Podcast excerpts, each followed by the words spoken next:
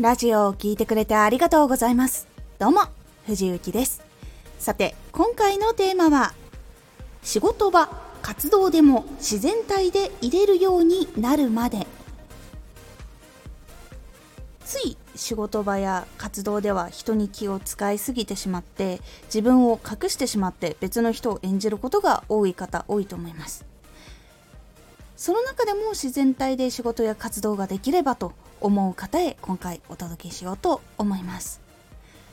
このラジオでは毎日19時に声優だった経験を活かして初心者でも発信上級者になれる情報を発信しています。それでは本編の方へ戻っていきましょう。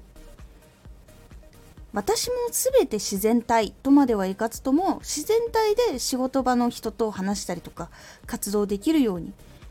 こう気を使う部分は使うけれどもこうある程度のことはもう自然体でできるようになることができました。そうなれる方法を今回お届けしようと思います。まず自然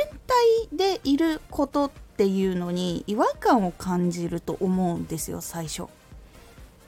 で結構自信がなかったり自然体の自分ってダメだって思ってる方多くいると思います。私そうでした。なんか結局自分の自然体で話しても話し合わないしとかこう自然体の自分ってそんな好かれないんじゃないかみたいな感じに思ってやっていました。いわゆるその自然体の自分を自分自身が否定をしてそれを隠していたっていう状況に近いものになります。でそれって結構こう自分が働けば働くほどとかこう人とこう付き合う時間が長くなれば長くなるほど尋常じゃない負荷ストレスっていうのがかかっていくんですよ。で自然体で入れないっていうことがあるかもしれないんですけど環境を少しずつ変えることっていうのはできます。でその環境を変えれる人っていうのは自然体でいたい。自然体で接したいっていうのを強く思えない限りは難しいです。なので自分の自然体も少しずつ変化するけれども自然体を周りの方に少しずつ受け入れてもらうということをする必要っていうのがあるんですね。でまず一番最初。自然体でいること自体まず自分がものすごく違和感とか拒否感っていうのを感じたりすることがあるのでまずは自然体で入れる人とまずいてください。会社の中にはそういう人いないですっていう場合もあるかと思います。例えば家族で同じところに働いていたとしても仕事場での一緒にこう家族と話している時と家の自然体の自分は全く別人ですっていう方もいると思います。私もそうだったしそういう風にしている時はあるのでその気持ちはわかります。ですがここを少しずつ乗り越えていく。少しずつ伝えていくってことがちょっと大事になっていくのでまず第一段階はまず自然体で入れる人とまずいる。で自分が自然体にいる時どういう感じなのかとかどういう気持ちなのかとかこうどういう感じが楽なのかとかっていうのをいろいろ自分で研究していきます。そして2段階目。自然体でいたことがないんだけど自然体で接してみれそうな人とまず接してみる。結構そのお仕事場とか現場によってはこの人は本当はその仕事仕事しながら話してたけどでも結構仲がいい方がいるのでその方と少しこう自然体で話してみるっていう勇気を持って実際にやってみる。でそういう方を選んで自然体で接してみると結構そのお仕事面だけ以外のところが見れたりするとより深い話ができたりとかあとはそっちの方がこう話しやすいからよりこうお仕事しやすいなっていう風になってもらえることって実は意外と多かったりします。これを実は積み重ねていくとこう自分の中で人に好かれないんだとか人にこう絶対に見られたらまずいんじゃないかって思っていた一面ってあれ意外と大丈夫なもんなんだっていう風に最初なっててで少しずつ受け入れてくれる人が増えていくと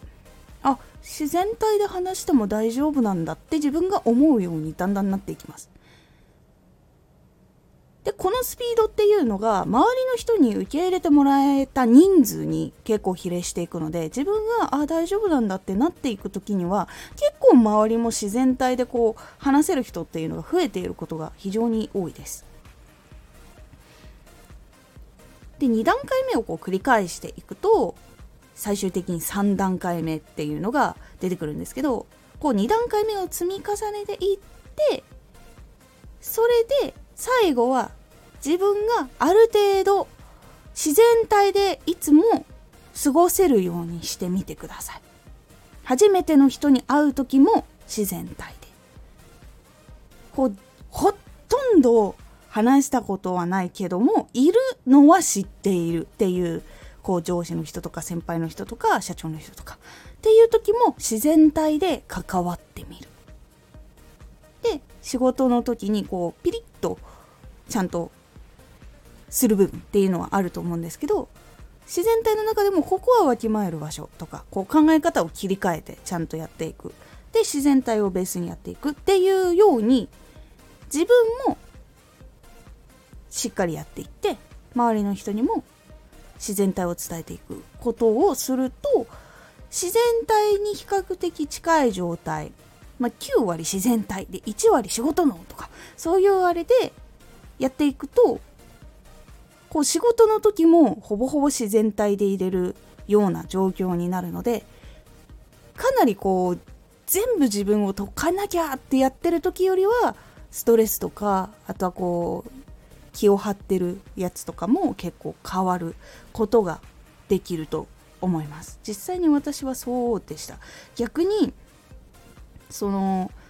全部自分をこう仕事のためにはこうでなきゃっていうその大体の人がこう思い浮かぶような人を演じすぎているとどこかでボキってなんかある日突然来て仕事が全くできないみたいなことになることがあるんですね。でその時に私がこう自分で頭の中で思っちゃうのはあの社会人なんだからそんなことがあったって自分でどうにかしないよっていうふうにこう思ってるんじゃないかみたいなことに自分の中でなっちゃって。で結局同じ職場でいるのがなんか自分が勝手にこう言われたわけじゃなくて考えちゃったりとかして入れなくなってしまうっていうことがあったりするので自分の自然体で入れる割合っていうのを多くしないと同じところで活動ができないっていうのを個人的には体験をしたので自分の人生で絶対やりたい仕事っていうのがある時はそういう工夫をしていくのが大事だなと思いました。本当にこうなんかこうある日突然あ会社に行けないとかあとはその LINE の通知が怖いとか電話鳴るのが怖いとか。あとはこう元気な時とかその前向きな時だったら仕事がこう来たとしてもこれもやってみたいあれもやってみたいってなるけどこう連絡が来てマイナスとかに振り切っちゃったりしてるとこの仕事をどうやってこう断ろうかみたいなことになっちゃったりとか。っていうことも本当に心理的に出てきてしまうのである意味では別人を演じるというのは無理をする部分だったりするのでしっかり工夫していた方がいいかと思います。でこれは役者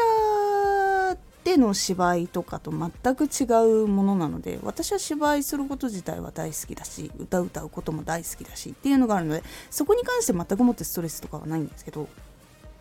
結構そのアルバイトとか契約社員とかそういうところでこうお仕事をする時っていうのはこういう工夫をしないと私は長く続きにくいっていうところがあるなというのを感じたので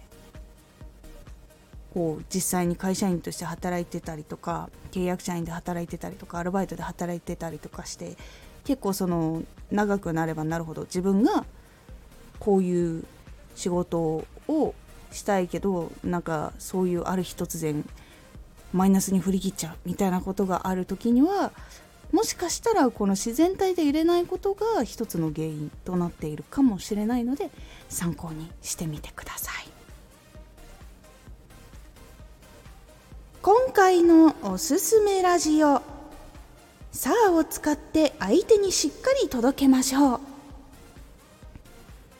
さあっていう言葉結構日常の中でも使ったりとかするんですけど実は原稿の中でとか話をする中で意識的に使うと効果がある言葉だったりするのでどういう風に使ったらいいのかなどお話をしております。このラジオでは毎日19時に声優だった経験を生かして初心者でも発信上級者になれる情報を発信していますのでフォローしてお待ちください。毎週2回火曜日と土曜日に藤雪から本気で発信するあなたに送る上級者の思考の仕方やビジネス知識などマッチョなプレミアムラジオを公開しています。有益な内容をしっかり発信するあなただからこそしっかり必要としている人に届けてほしい。毎週2回火曜日と土曜日ぜひお聴きください。ツイッターもやってます。ツイッターでは活動している中で気がついたことや役に立ったことをお伝えしています。ぜひこちらもチェックしてみてね。コメントやレター、いつもありがとうございます。では、また